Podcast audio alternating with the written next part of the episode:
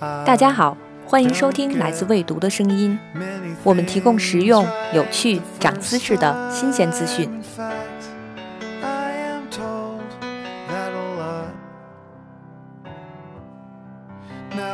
每次踏进美术馆，我们所期待的都是一场不虚此行的经历，但常常会发现，从作品晃悠到作品，每件艺术品停留十秒、二十秒之后。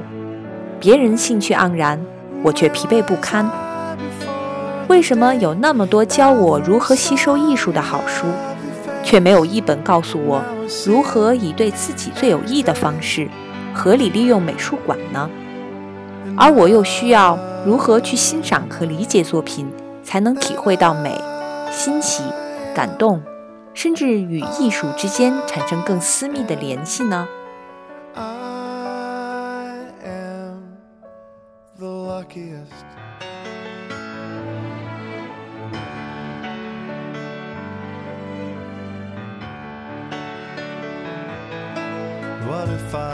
对于我们大多数人，火花大抵不会自己点燃。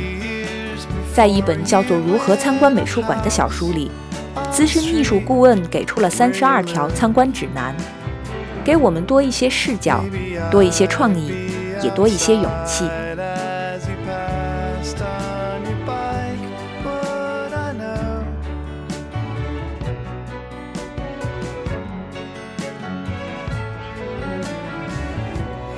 走到腿疼怎么办？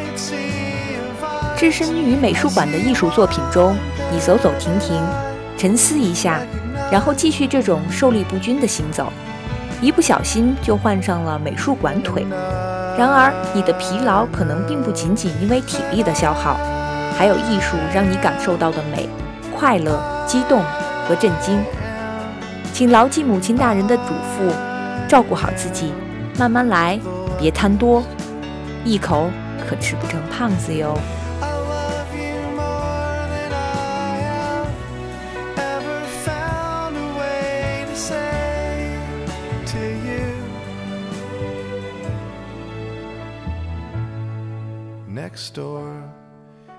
如何欣赏风景画？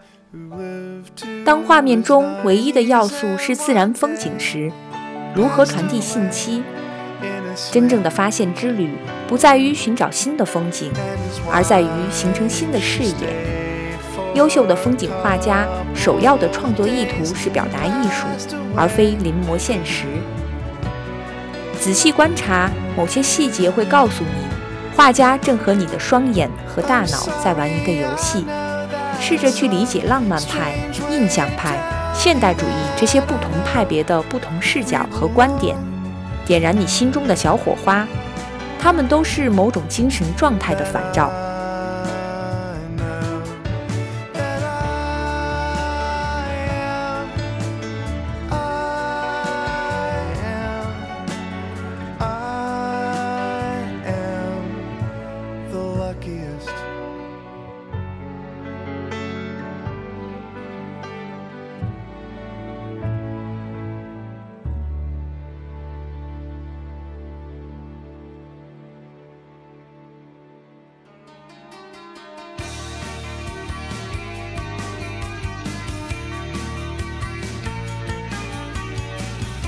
如何区分艺术的好坏？有些作品可能存在瑕疵，略有失手，又或者让我们觉得无法理解，或者难以接受。然而，观看这些掉链子艺术作品，没准儿意外的可以启发人。艺术家艾德拉斯查的建议是：好的艺术引发的反应通常是“嗯，哇”；反之，拙劣的艺术引发的反应则是“哇”。嗯，也许初看感觉平平，却回味无穷。渐渐令人惊叹的作品，从长远来看，会为我们带来更大的收获。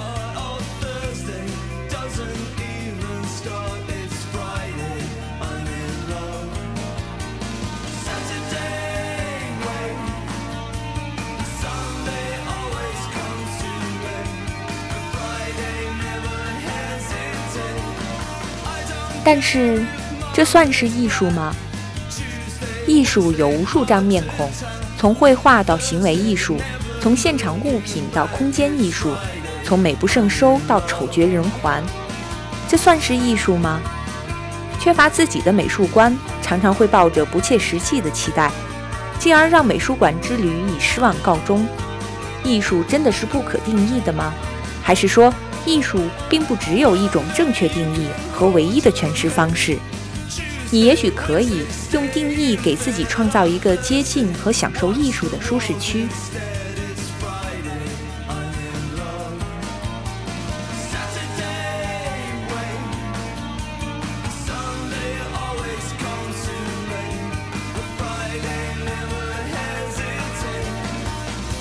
没有陌生人，只有尚未邂逅的朋友。逛美术馆的时候，也许本来只是瞎聊两句。结果后来却开始聊了人生。有趣的一点是，艺术没有绝对的标准，所以我们不太有争辩对错的压力，更轻松地分享自己的观点、批评或者激情，从而加深我们的艺术体验，创造理解艺术的崭新角度。你应该抓住每一个在美术馆与他人聊天的机会，这是一个绝佳的搭讪之地。电影《时空恋旅人》中。男主角就是在美术馆偶遇，并多次故意偶遇，然后成功搭讪女主角的。完美的解药：为什么孩子是最佳导览员？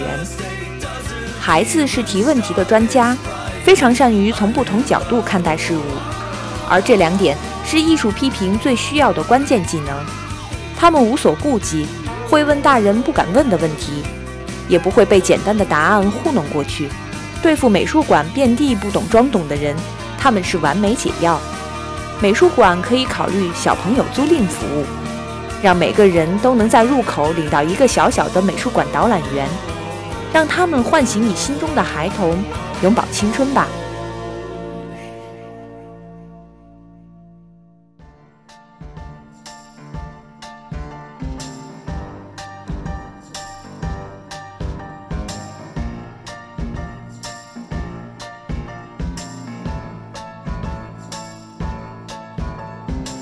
在美术馆自拍的正确姿势，大多数的美术馆都禁止拍照，但若深究下去，会发现拍照是亲近艺术、参与艺术的一种方式。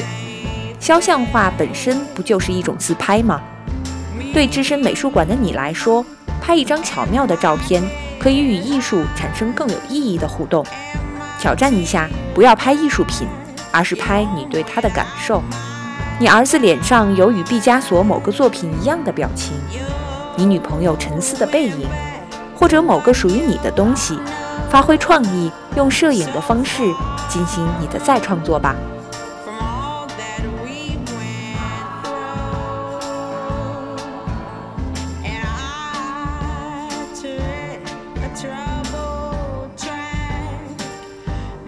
美术馆导览员的价值。虽然他们看起来就像普通的观众，但如果你向他们请教的话，他们可以为你提供十分独特的机会，以一对一的形式探讨和探索艺术。我们的职责就是让观众放慢脚步，引导他们去独立思考。这种非同于讲课的惊喜感和独特感，真是美术馆导览的特别之处。如果你尝试主动与他们攀谈，这更是会让经历变成永生难忘的回忆。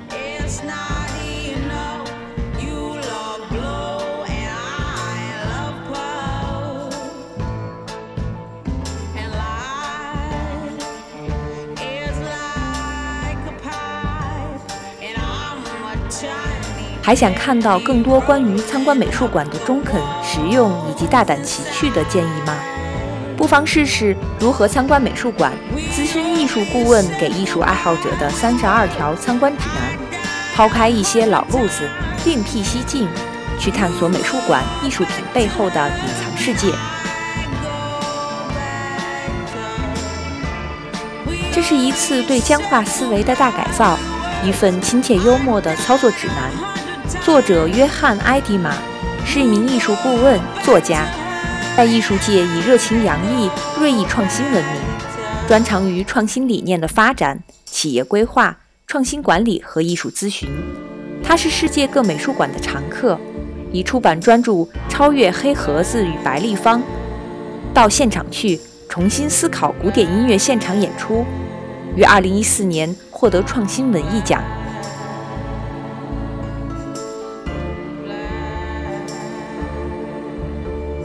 尤伦斯当代艺术中心馆长田飞宇、中国美术馆公共教育部副主任杨应时作序推荐。带上这本书去美术馆，新世界的大门就此打开。